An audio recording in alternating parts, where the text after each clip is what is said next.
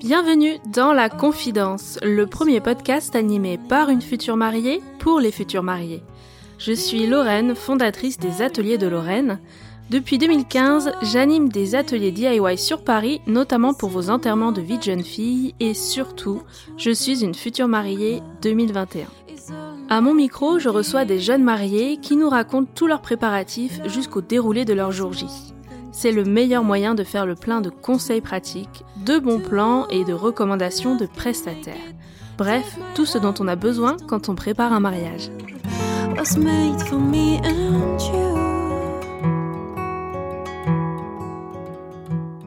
Je pense qu'on sera tous d'accord, le mariage rime avec faire la fête, profiter à fond, s'offrir le meilleur le temps d'une journée d'exception et mettre de côté les préoccupations du quotidien. Ce jour-là, rien n'est trop beau, trop grand ou assez fou pour faire plaisir à ses proches. Pour autant, au fur et à mesure qu'on avance dans nos préparatifs, certains choix peuvent nous poser des problèmes de conscience. Qui n'a jamais ressenti un pincement au cœur en pensant au gaspillage à la fin de son repas de mariage? En imaginant toutes ces fleurs qui ne vont servir que le temps d'une journée, ou en voyant ces confettis laissés sur le parvis des mairies? Cet épisode n'a sûrement pas été le plus facile à préparer et pourtant c'est celui qui m'a le plus appris. Grâce à Ophélia, qui a bien voulu me raconter les préparatifs de son mariage éco-responsable. Ensemble, on est tombé d'accord, personne n'est parfait. Et même si en matière d'éco-responsabilité, on a souvent tendance à avoir une approche tout ou rien, le fait de se poser des questions, c'est déjà un premier pas. Loin d'être moralisatrice, Ophélia préfère nous parler de mariage raisonné. Dans cet épisode, elle nous offre plein de pistes de réflexion et des exemples de petits changements qu'on peut mettre en place tout au long de ces préparatifs. C'est parti, je vous invite à rejoindre ma conversation avec Ophélia. Bonne écoute.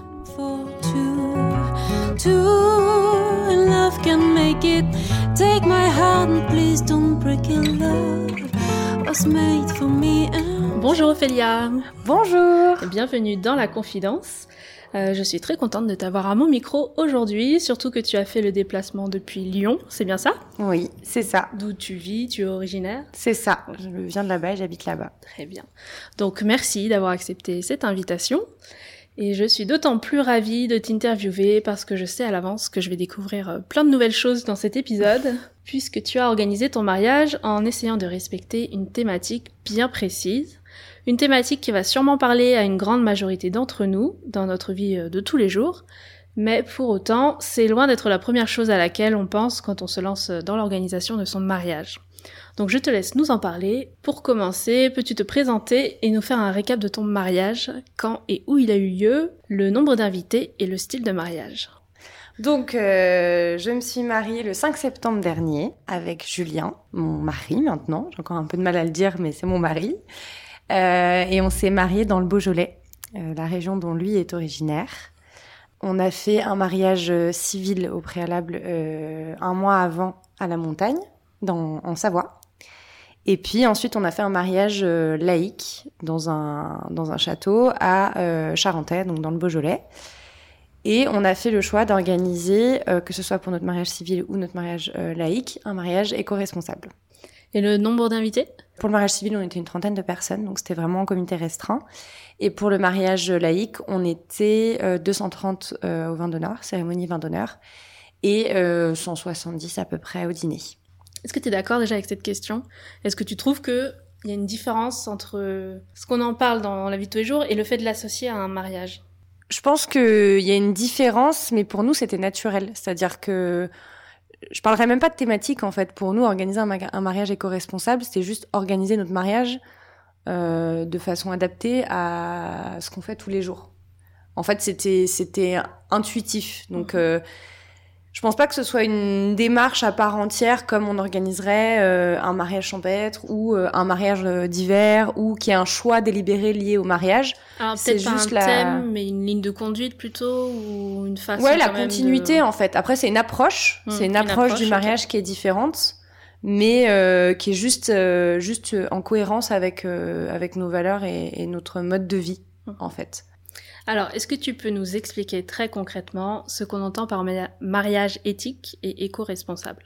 Pour moi, ma définition, parce que je pense que l'éco-responsabilité, c'est euh, c'est quelque chose de, très personnel, même si euh, ça englobe beaucoup de choses, mais il y a, y a, une approche qui se fait euh, de manière intime et personnelle en fonction de ses convictions et de ce qui est vraiment important pour nous. Mais pour moi, organiser un mariage éco-responsable, c'est avoir le souci, dans chacun des choix qu'on fait, qu'est-ce qu'il est possible de faire de la façon la plus responsable et raisonnée possible. C'est-à-dire qu'à chaque fois qu'on fait qu'on va faire un achat ou qu'on va choisir un prestataire, on euh, se pose la question de quel va être l'impact environnemental, éthique au sens humain du terme, c'est-à-dire il euh, n'y a pas que l'environnement, il y a aussi euh, derrière la façon dont, sont fabriquées les choses, par qui, dans, quel, dans quel pays, dans quelles conditions. Et pour chacun de, nos choix, en fait, de se poser la question de si je fais ce choix-là, quel est l'impact? Est-ce qu'il est possible de faire mieux? Et si oui, comment, combien ça peut me coûter, et voilà, euh, se poser les bonnes questions en fait. C'est un questionnement, c'est un perpétuel questionnement pour moi d'organiser un mariage éco-responsable. Et euh, c'est aussi trouver une balance entre euh, se faire plaisir et être respectueux de l'environnement et, et, des hommes, des hommes et des femmes en général. C'est-à-dire ne pas se priver, mais tout en gardant en tête ce côté raisonné et Ouais, raisonner. Pour moi, c'est le mot. Raisonner, je trouve que c'est un bon mot. Et j'ai vu qu'on parlait aussi de marier green. Est-ce que c'est un terme qui te parle? Est-ce que tu te reconnais là-dedans ou pas du tout? Oui, je me reconnais dedans. Je trouve que c'est que c'est un mot qui a un côté un peu plus catchy et moins euh, qui est moins culpabilisant en fait, parce que quand on dit euh, j'ai organisé un mariage éco-responsable, il y, a, le mot responsable dedans et le mot responsable, il fait peur. Et euh, s'il y a bien un moment dans notre vie où on n'a pas envie d'être responsable ou raisonné, c'est quand on se marie. On a envie de se faire plaisir, on a envie de, de, kiffer, quoi, de, de, de, faire quelque chose qui nous fait du, qui nous fait du bien, où on s'amuse.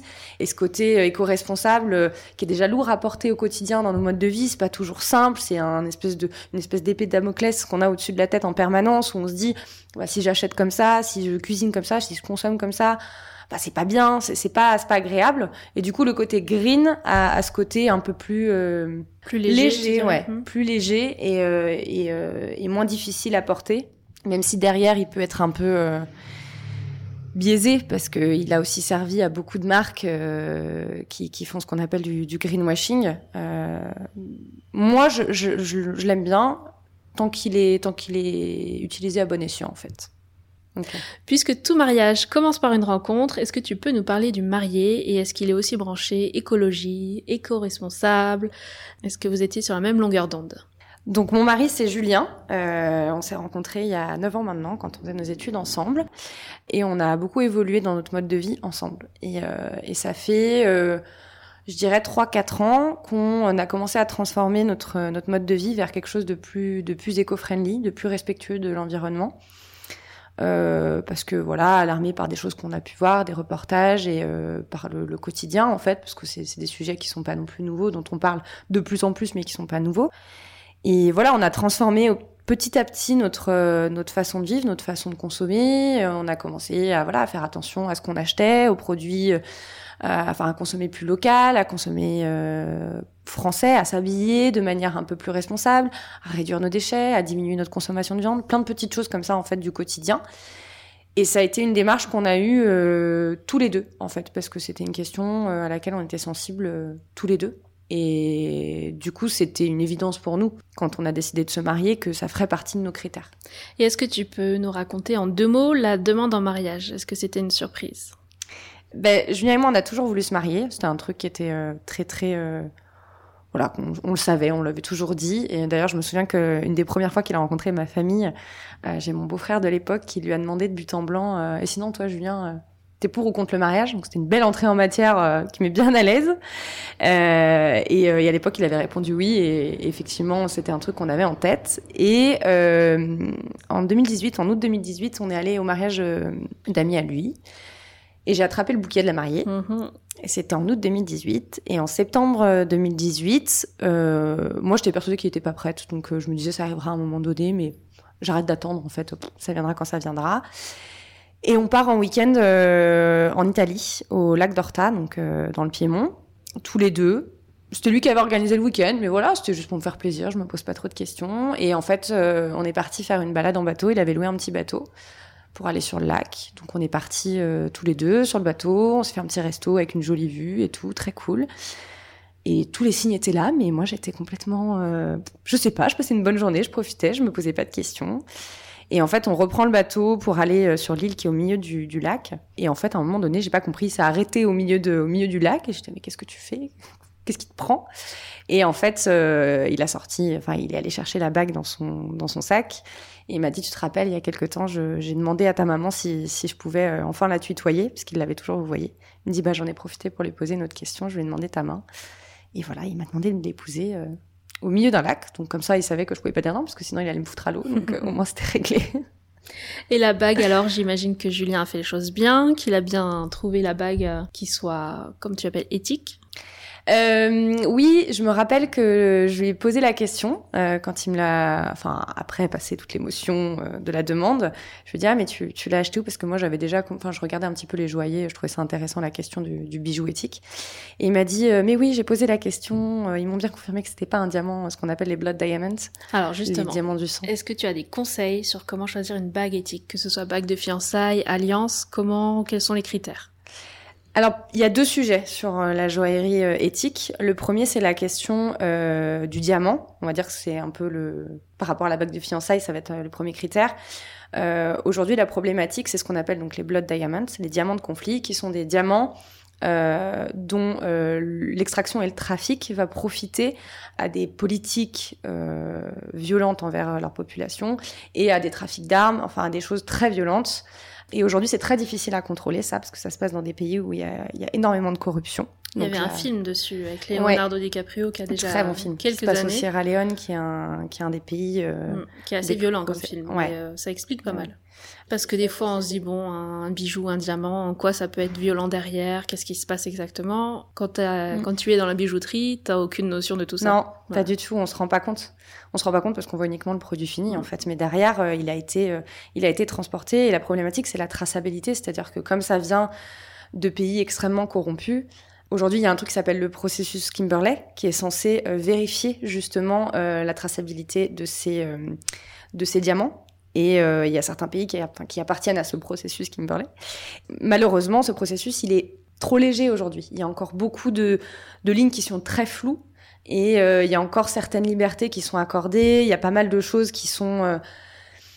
On permet à certains pays effectivement de ne pas euh, faire travailler des enfants euh, sur l'extraction euh, diamantaire, mais ça reste des gouvernements dictatoriaux par rapport à leur population.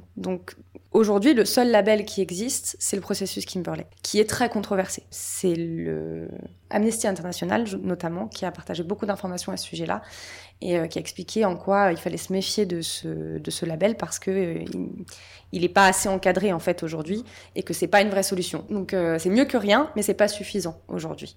Euh, la solution aujourd'hui pour euh, choisir un diamant qu'on peut appeler éthique, moi la solution en tout cas que je vois, c'est euh, le diamant de, de synthèse. On peut utiliser après des diamants de famille. Effectivement, recycler du diamant des anciens bijoux, ça c'est une solution qui est assez connue. Mais faut-il encore avoir Mhm. des diamants à recycler? Sinon, la deuxième solution, c'est les diamants de synthèse. C'est un diamant qui va être fabriqué en laboratoire, donc par la main de l'homme, mais qui va reproduire l'exact procédé chimique de la formation du diamant dans, les... dans la nature, en fait. Donc c'est c'est un vrai diamant au sens euh, chimique du, du, du terme, c'est-à-dire qu'il a exactement les mêmes propriétés qu'un diamant dit euh, naturel, mais il est fabriqué par la main de l'homme. Et c'est assez accessible. Ça, maintenant, on les trouve aussi dans les grandes boutiques. C'est pas, un- Oui, il y a énormément de... de c'est pas de confidentiel où tu vois, Non, faut non, aller non. chez un spécialiste. Il y a énormément de grands joailliers qui, Mm. euh, qui, vendent, euh, qui vendent des diamants de laboratoire. Aujourd'hui, les diamants de laboratoire, ils sont principalement euh, fabriqués aux États-Unis. Donc, il y a une notion aussi d'empreinte carbone parce qu'il faut les faire voyager. Mais il y a quand même des études qui ont prouvé que euh, même en calculant l'empreinte carbone euh, liée au transport et liée à la fabrication, parce que ça demande de l'énergie forcément, vu que c'est un procédé chimique, ça demande de l'énergie, sauf que ces usines, elles travaillent avec de l'énergie solaire. Tout calcul confondu, le diamant de synthèse reste plus écologique que euh, le diamant, euh, le diamant naturel euh, qui serait extrait. Donc ça, c'est la partie diamant. C'est la partie Et diamant. dit qu'il y avait une deuxième partie. Et la deuxième partie, c'est l'or, puisque souvent les, euh, les alliances et les, et les bagues de fiançailles sont faites en or. L'or, aujourd'hui, il y a deux pistes. C'est la même problématique qu'avec le diamant, hein. c'est-à-dire que l'extraction aurifère elle se fait dans des pays très pauvres, dans des conditions de travail qui sont désastreuses euh, et écologiquement euh, désastreuses aussi. Ça a un vrai impact sur l'environnement, sur les nappes phréatiques. Et euh, souvent, c'est des gens qui sont payés une misère. Voilà, c'est assez terrible. Donc aujourd'hui, il y a deux, deux écoles, entre guillemets, qui s'opposent. La première, c'est celle de l'or recyclé, donc euh, c'est un peu, ça a été toute l'époque de or en cash et de tout ça euh, qui est revenu, et euh, de certaines marques qui utilisent de l'or recyclé, donc qui font refondre de l'or pour recréer de, des bijoux en or. Sachant qu'aujourd'hui, on sait que la, la, majorité de l'or qui est utilisé pour faire de l'or recyclé vient en fait des résidus des grands joailliers euh, des chutes, qui, voilà, voilà c'est ouais. des chutes. Mmh. Donc en fait, c'est de l'or qui est relativement récent. Mmh. Finalement, le véritable, euh, ce qu'on a en tête de l'or recyclé, qui serait de l'or vraiment ancien, qui revit, enfin qui, qui renaît un peu de ses cendres, c'est une... pas la majorité de l'or recyclé. Et la deuxième solution, c'est ce qu'on appelle l'or euh, éthique, euh, qui est euh, labellisé par euh, le label Fairmind. Donc c'est l'or Fairmind. Et aujourd'hui, ce label vient identifier des hum, mines aurifères qui s'engagent à respecter notamment euh, des conditions de travail suffisantes pour, euh, pour que les gens puissent vivre, se nourrir, euh, être en bonne santé, être protégés, euh, l'égalité salariale, l'égalité homme-femme, etc. Donc il y a tout un, toute une charte en fait, euh, Fairmind. Et ils ont certains engagements écologiques. Pas euh, suffisamment aux yeux de, de certains, je pense, militants écologiques, mais euh, ils essayent de plus en plus de voilà de restreindre les taux pour que pour que les mines aurifères soient de plus en plus respectueuses de l'environnement. Mais c'est compliqué parce que euh, si on impose tout de suite quelque chose de très drastique bah en fait euh, les mines ne vont pas pouvoir suivre. Mm. et du coup la solution c'est de se tourner vers ces, des joailliers qui ne travaillent qu'avec de l'or Fairmind qui du coup en fait a à la fois ce côté écologique et ce côté éthique. Et c'est un espèce de, de combat qu'il y a toujours eu dans le dans le dans la lutte pour l'éco-responsabilité. C'est écologie versus éthique, c'est-à-dire la protection de l'environnement et la protection en fait des êtres humains et du droit du droit des hommes quoi. Mmh. C'est très technique. C'est très très technique. Ouais. Euh, là, on a plein de pistes. Et où est-ce que tu trouves justement toutes ces infos? Comment tu arrives à te renseigner sur euh, les labels justement, les processus, euh, comment pister un peu et tracer tout ça? La question euh, particulière de la joaillerie, moi c'est une question que j'ai étudiée parce que naturellement j'avais envie de savoir moi pour Mhm. acheter nos alliances comment on allait faire. Et euh, j'ai créé un blog il y a six mois de ça qui s'appelle La Sève et j'avais envie de partager en fait euh, ben, le fruit de mes recherches. Et du coup, j'ai poussé mes recherches de façon assez technique pour pouvoir apporter des vrais, euh, des vrais arguments et une vraie étude. Parce que aujourd'hui, le problème avec euh, avec le combat écologique, c'est que les acteurs de ce combat sont souvent euh, des acteurs qui qui vont vite tomber dans le greenwashing. Et en fait, on est obligé d'aller euh, dans des choses très euh, très techniques pour euh, trouver véritablement l'information et euh, la vraie réponse entre guillemets. Ce dont j'ai l'impression, moi, c'est si tu mets un pied dedans, il faut être soit irréprochable à 100%, soit on te traite un petit peu d'hypocrite ou de euh, justement greenwashing dans le sens où c'est que le terme que tu mets derrière, mais si on creuse, il y a aussi un autre choix que tu as fait Mm. qui est pas 100% au top du top, etc. Ouais. Est-ce que tu as cette impression aussi? C'est très dur. C'est très dur aujourd'hui de, de, de parler publiquement des sujets euh, liés à l'écologie parce que parce qu'on est pointé du doigt, parce qu'on nous demande d'être irréprochable et euh, d'être absolument parfait dans notre démarche, alors que c'est pas possible. Personne n'y arrive. Personne euh, personne ne peut être 100% éco-responsable parce que de toute façon la vie, le quotidien, le monde ne nous le permet pas. Et je pense que c'est un travail de, de bienveillance envers soi-même et de tolérance envers soi-même pour arriver à, à laisser couler en fait, à laisser Mm. glisser les remarques des gens. Mais effectivement, euh, moi je le ressens. et Il y a des fois où où il y a des choses que j'ai, des choix que j'ai fait dans le cadre de l'organisation de nos mariages où je me suis dit, là je sais que je suis pas, euh, je suis pas totalement éco-responsable, que je suis pas jusqu'au boutiste dans ma démarche. Et oui, je, j'ai un peu un- une appréhension de comment ça va être reçu. Et puis après, bon ben, on relativise, et on relativise et on se dit, euh, en fait c'est mon choix, je sais pourquoi je le fais, j'ai mes raisons. Après, ce qu'en pensent les autres, bon, ça les regarde. Mais effectivement, c'est très compliqué. C'est très compliqué et, et en plus, euh, c'est perverti par euh, toutes ces, toutes ces marques qui, ont, qui font du greenwashing qui nous font croire que, que certains produits ou certains services sont, euh, sont responsables alors qu'en fait, bah pas tant. C'est Mhm. que sur les. euh, C'est tout bête, mais là, par exemple, euh, Je cherchais la dernière fois des comment dire des packaging pour du e-commerce qui soient biodégradables.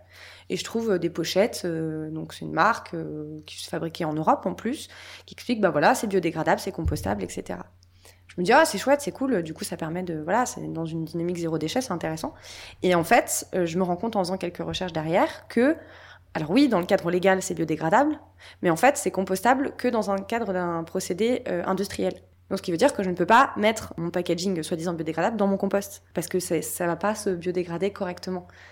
Et en fait, bah, si euh, nous, en tant que consommateurs, on ne fait pas la démarche d'aller chercher la petite bête et l'information précise et ben en fait on se fait on se fait badaner quoi.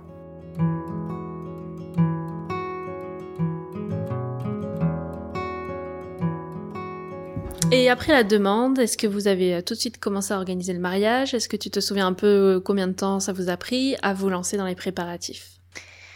Si mes souvenirs sont bons, parce que c'était il y a deux ans, euh, on s'y est mis assez rapidement. Je me souviens que déjà le soir même, juste après la demande, on était déjà en train de se dire enfin, de se poser la question de ce dont on avait envie de faire, quelle forme on voulait que ça ait.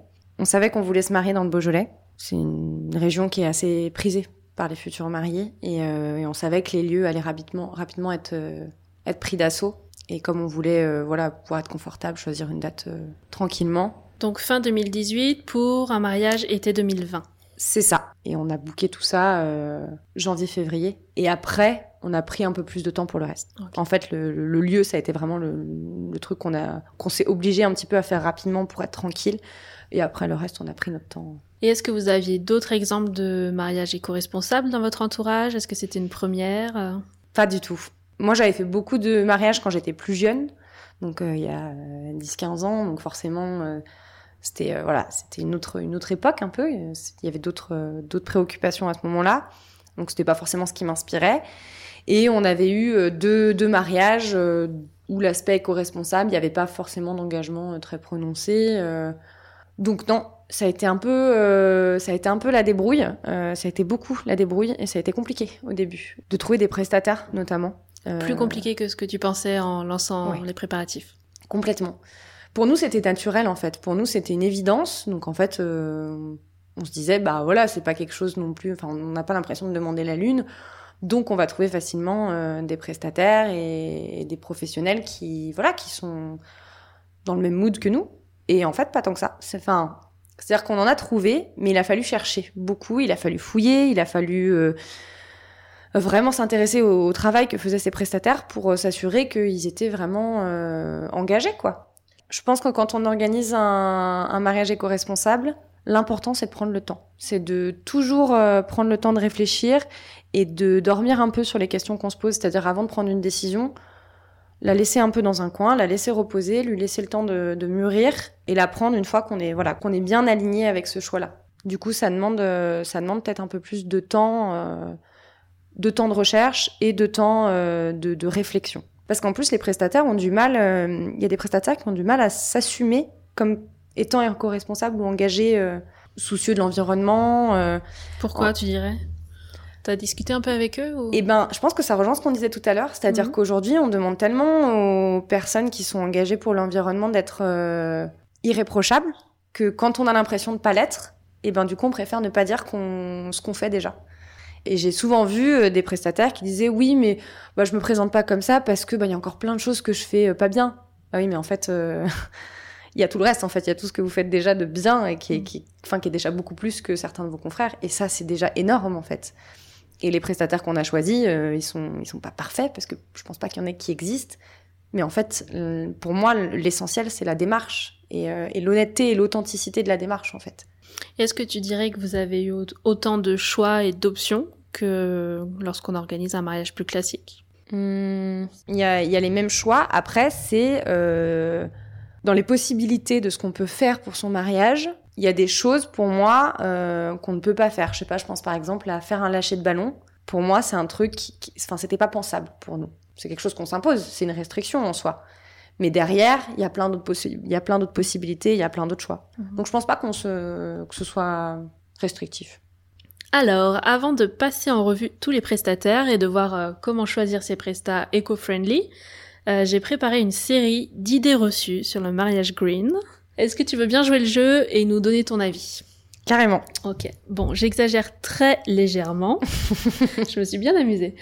Euh, qui dit mariage éco-responsable dit forcément se priver sur certaines choses et faire de grosses concessions. Je suis pas du tout d'accord avec ça parce que je pense que c'est une question de balance.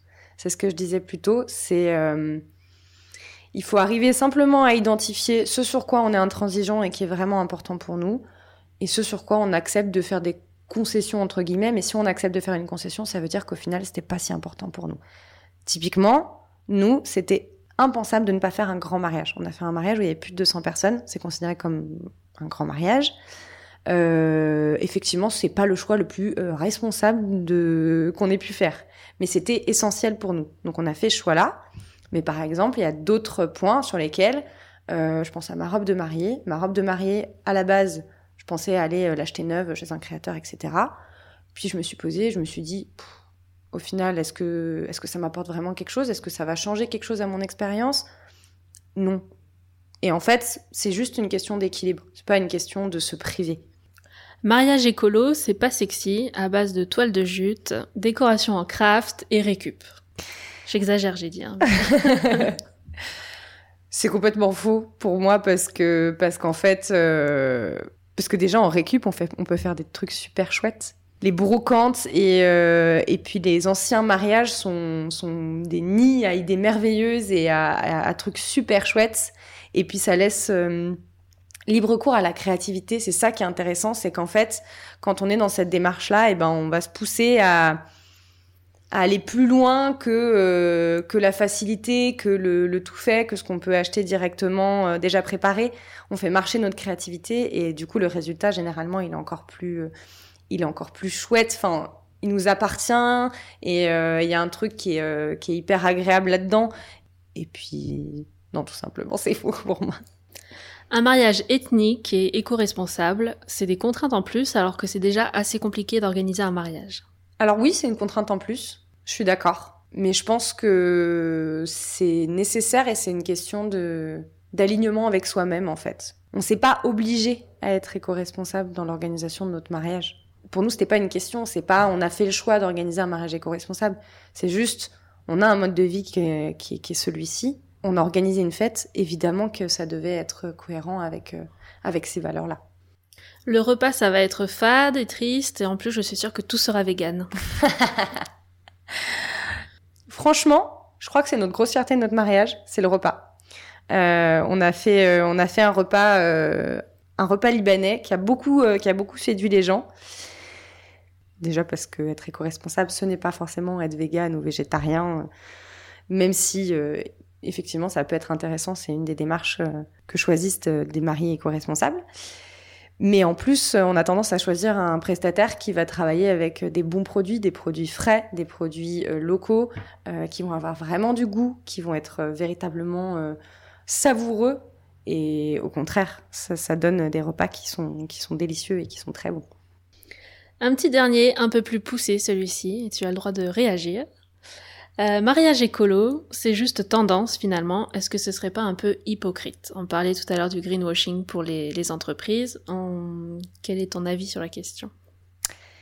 Est-ce que tu as eu des retours euh, de personnes dans ton entourage, des proches, au moment de d'annoncer euh, que le mariage serait dans l'optique éco-responsable? J'ai eu des gens qui m'ont fait des petites remarques, justement, comme on disait tout à l'heure, sur des éléments bah ouais, mais du coup, là, on va être vachement nombreux. Euh, au niveau de l'empreinte carbone, c'est pas top quand même. Hein. Est-ce que tu dirais que c'est de façon constructive qu'il dit ça? Un petit pic en mode Eh oh, regarde, moi aussi je sais ce que c'est éco-responsable. Et là, tu l'es pas, moi j'ai remarqué que. C'est pas du tout constructif.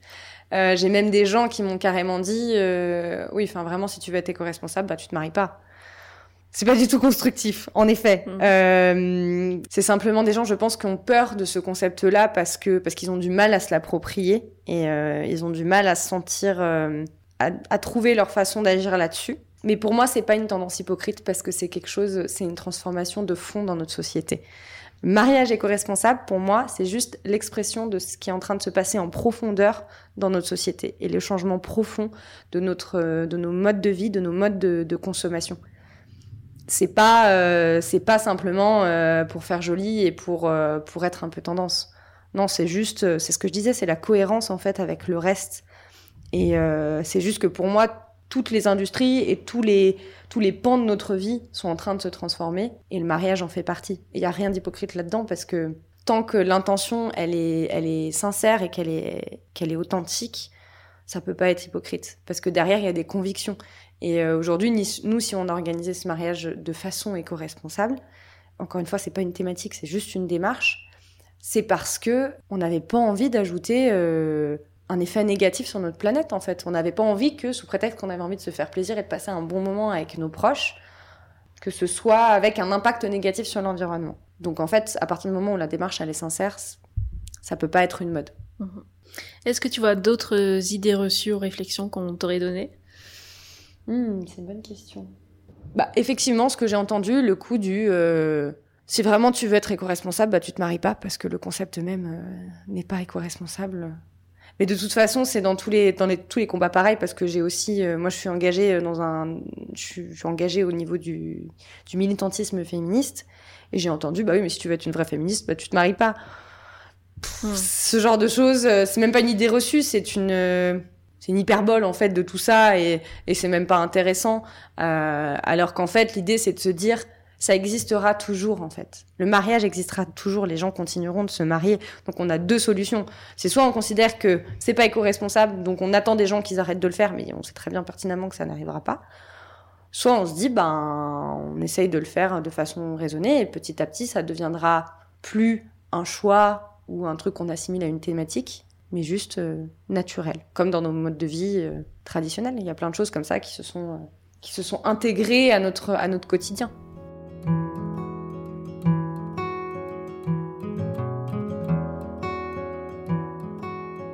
On va passer maintenant aux prestataires et pour chacun tu nous diras si tu as des conseils pour adapter les recherches et trouver des prestats éco-friendly.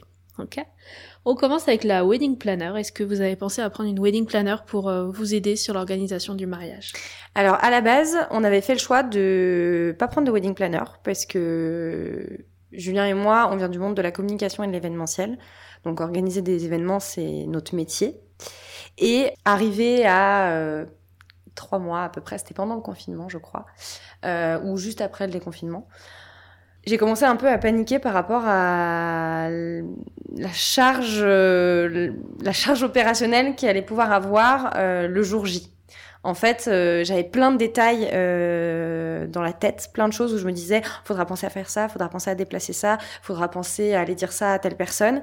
Je pense que c'est un peu une déformation professionnelle aussi parce que j'ai l'habitude de le faire dans mon métier au quotidien. Et mais je suis sur le terrain, donc je suis pas concentrée sur profiter du moment quand je le fais dans mon métier. Et j'ai pris, j'ai eu une vague un petit peu de, panique et euh, et j'ai dit à Julien, euh, je crois qu'il faut qu'on prenne une wedding planner au moins pour, pour la partie jour J. Il n'était pas forcément d'accord, mais comme c'était moi qui m'occupais de la plupart de l'organisation du mariage, euh, il m'a dit fais comme tu le sens parce qu'il faut que toi tu te sentes, euh, tu te sentes confortable et à l'aise et pas stressé. L'important c'est qu'on puisse profiter. Et du coup, euh, j'ai contacté euh, deux wedding planners à ce moment-là dans la région lyonnaise et j'en ai choisi une. Très honnêtement, en toute transparence, je l'ai choisie euh, par rapport au tarif qu'elle me proposait. Euh, parce que euh, ben, c'est un prestataire qu'on choisissait à moins de 4 mois du mariage. Forcément, quand on a moins de 4 mois du mariage, euh, on est à quelques centaines d'euros près et voilà, c'est un, un coût qu'on s'est rajouté dans notre budget qui n'était pas initialement prévu. Donc euh, effectivement, c'est après il y a le feeling qui est bien passé avec elle. C'est quelqu'un, euh, c'est l'agence Mon Joli Jour à Lyon, euh, qui est une qui est une wedding planner qui fait ça depuis 12 ans, il me semble. Donc quelqu'un qui, voilà, je savais que je pouvais y aller, mais alors les yeux fermés, je connaissais quelqu'un qui était passé par elle. Donc c'était vraiment le, le, choix de, de, de, rationalité, rationalité et euh, confort budgétaire. Et puis euh, j'ai quand même euh, à l'époque contacté euh, une wedding planner qui est sur le créneau de l'éco-responsabilité, donc qui organise des mariages vraiment éco-friendly et respectueux de l'environnement, qui s'appelle Maud Blaise. Et ça a été très intéressant. On a beaucoup discuté, vraiment, on a beaucoup échangé. Malheureusement, ça s'est pas fait pour les raisons que j'ai dit, que j'ai dit auparavant. Mais je pense qu'aujourd'hui, si j'avais à choisir une wedding planner pour organiser mon mariage véritablement, pour m'accompagner dans le choix des prestataires, clairement, je me tournerais euh, vers quelqu'un comme euh, comme Maud. Mmh. Euh, là, j'avais besoin, euh, j'avais besoin d'un Coordination le jour J seulement. J'avais quelqu'un, j'avais besoin de petites mains mm. qui soient là pour euh, mettre en place simplement ce que j'avais dit. Donc en fait, pour moi, le, côté éco-responsable n'était pas indispensable parce que ça changeait rien en fait. L'engagement derrière ne, ne changeait rien à la prestation qu'elles allaient, qu'elles allaient me fournir. Et le jour J, tout s'est bien passé comme tu... Et le jour J, tout s'est très bien passé. Euh, Elle a géré la mise en place, la coordination. Elles étaient deux et elles ont été là et elles étaient aux petits soins. Elles ont géré euh, tous les couacs. Euh, elle m'apportait à boire. Elle venait me voir. Elle me disait T'as soif, t'as faim, tu veux que je t'apporte un truc? Et c'était un confort vraiment qui est sans pareil. Et pour moi, qui avait tendance un petit peu à dire Franchement, moi je bosse dans l'événementiel, franchement, j'ai pas besoin de ce genre de choses j'avoue que je reviens un petit peu sur ce que j'ai pu dire à un moment, et c'est un vrai confort. Mm. Si on peut se le permettre, parce qu'il faut pouvoir se le permettre, mais c'est un vrai confort, euh, voilà, où on sait qu'on peut se reposer sur quelqu'un et ne pas encombrer aussi euh, nos proches, nos témoins, euh, nos amis, nos familles. Moi, j'avais pas envie de ça parce que, de un, j'avais pas envie qu'ils soient en train de courir de partout et qu'eux-mêmes ne profitent pas. Et comme j'ai une déformation professionnelle où je suis extrêmement exigeante, j'avais moins de scrupules à ce que ce soit un professionnel qui le fasse en me disant il sait ce qu'il fait et au pire s'il se plante j'aurais le droit de l'engueuler. Que si c'était des, des, amis ou de la famille où là euh, j'aurais été euh... tendue. voilà j'aurais dû être tolérante et ça m'aurait tendue. Voilà. Et Julien finalement convaincu?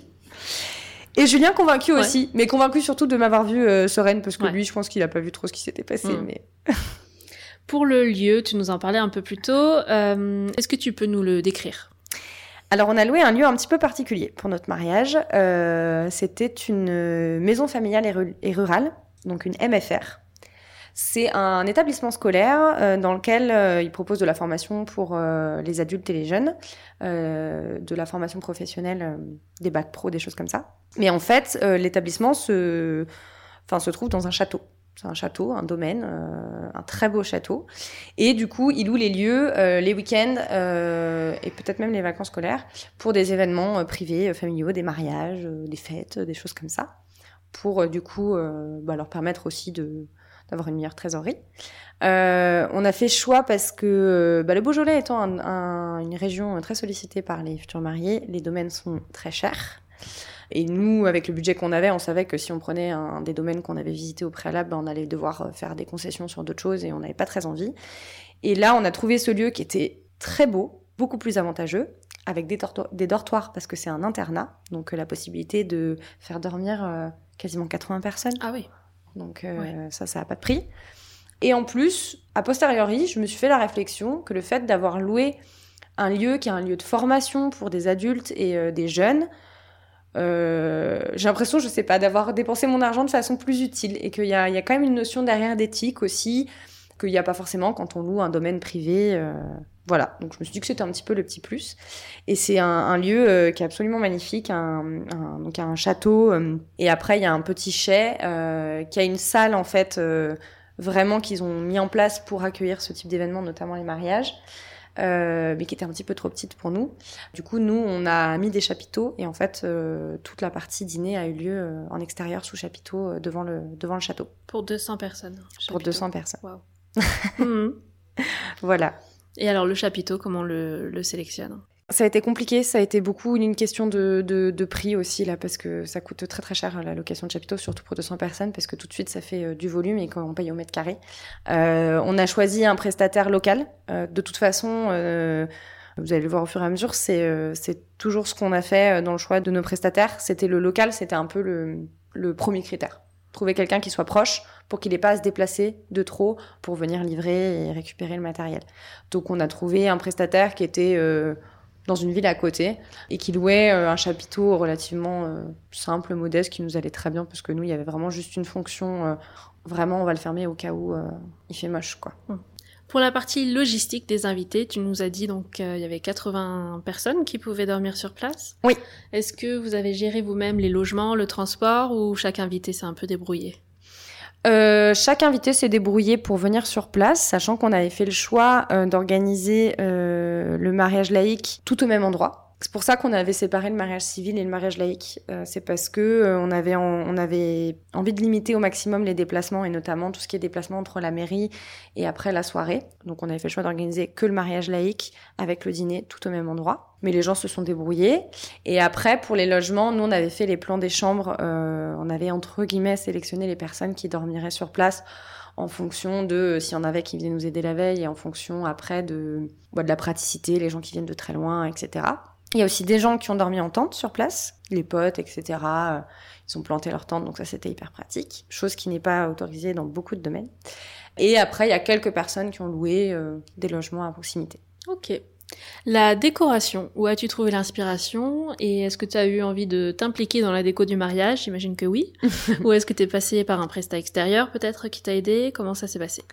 La déco, euh, on s'est débrouillé tout seul. L'inspiration, je l'ai trouvée pas comme beaucoup sur Pinterest, sur Instagram, hein, on se nourrit de tout ça. Euh... Quels sont les critères à prendre en compte pour une déco écolo? Bah pour moi, le BABA c'est le c'est la récup et le DIY. On a essayé de limiter au maximum euh, le fait d'acheter neuf. Euh, on avait euh, créé des centres de table avec des hum, lanternes euh, j'ai missionné ma maman et ma belle-maman euh, pour euh, passer deux ans à faire les brocantes du coin et tous les vendeurs Le Bon Coin qui vidaient leur grenier. Que tu as revendu après le mariage, du coup. Et je suis sur le point de revendre, ouais. Là, je vais les mhm. revendre. Donc voilà, beaucoup de, beaucoup de récup. Et puis du minimalisme aussi, c'est-à-dire essayer de se concentrer sur certains détails et euh, sans trop euh, sans trop en faire. Ne pas démultiplier les choses, ne pas euh, vouloir avoir plein d'éléments de partout et réutiliser aussi la déco. Ça, c'est un truc que j'ai appris avec la wedding planner de réutiliser des éléments qu'on avait sur la cérémonie. Une fois que la cérémonie est terminée, il n'y avait plus personne là-bas. Ben, on a repris les jarres qu'on avait avec la pompa, on les a mis là où il y avait le photobooth. on a réutilisé les bancs, les banquettes pour faire un peu de un peu de mobilier, euh, vin d'honneur. En fait, se dire que c'est pas parce que ça a une utilité euh, à l'instant T à tel endroit que ça peut pas resservir ailleurs et du coup, ben, ça permet d'en avoir moins. Et on a loué aussi. On a loué, euh, notamment au niveau du mobilier, de la déco de cérémonie. On a loué auprès de Velvet Rendez-vous, qui est un, prestataire assez connu dans la région, qui a des très très belles choses dans un esprit très vintage, très bohème. Et c'était intéressant parce que quand ben, on a envie de se faire plaisir et d'avoir bah, typiquement une jolie banquette pour la cérémonie pour les, pour les mariés, on n'a pas forcément envie d'investir dans un truc qu'on va acheter, qu'on va payer, euh, j'en sais rien, 200, 300 euros. Alors que bon, ben, pour euh, pas grand chose, on peut le trouver à la location, quoi. Et ceux qui livraient sur place et qui sont venus le récupérer? Euh, Velvet, non. Velvet, on est allé euh, récupérer le matériel quelques jours avant, dans, dans la semaine, sans trop de, sans trop de mal. après, par contre, sur le mobilier, parce qu'on a dû louer, comme on était en extérieur, on pouvait pas utiliser le mobilier de la MFR. On s'est rajouté plein de challenges en fait. Il y a plein de choses où on s'est rajouté des difficultés. On a dû louer tout le mobilier auprès d'un pareil, d'un prestataire pas spécialement éco-responsable, mais local, à quelques kilomètres du lieu du mariage, qui nous a loué tout ce qui était table, chaise, nappe, euh, vaisselle. Donc pour continuer sur la partie décoration, euh, est-ce que tu peux nous expliquer les fleurs? Comment tu as fait ton choix? Comment on trouve une fleuriste? Alors moi, le choix, il a été très simple parce qu'en fait, euh, ma maman est passionnée de fleurs et elle prend des cours d'art floral depuis quelques années. Et c'était un peu, un peu mon petit cadeau que j'avais envie de lui faire.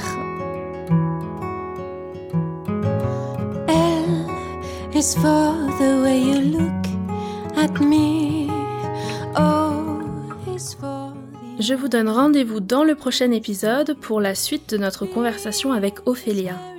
On parlera de ses choix pour les fleurs de son mariage et la partie traiteur. Elle nous racontera sa cérémonie laïque, son expérience pour la recherche de la robe et nous donnera une super idée de cadeau d'invité. J'espère que cet épisode vous a plu et qu'il vous aura donné des idées pour vos préparatifs de mariage. N'hésitez pas à me laisser un 5 étoiles si c'est le cas, c'est ce qui m'aide à faire connaître le podcast.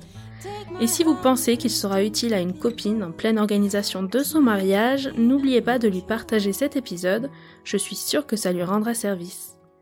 Je vous invite tout de suite à vous abonner au podcast pour ne pas louper les prochains épisodes ou alors à me suivre sur les réseaux sociaux Belle journée à tous et je vous dis à mercredi pour de nouvelles confidences. This very, very extraordinary. It's even more than anyone that you adore can love. is all that I can give to you. Love is more than just a game for two.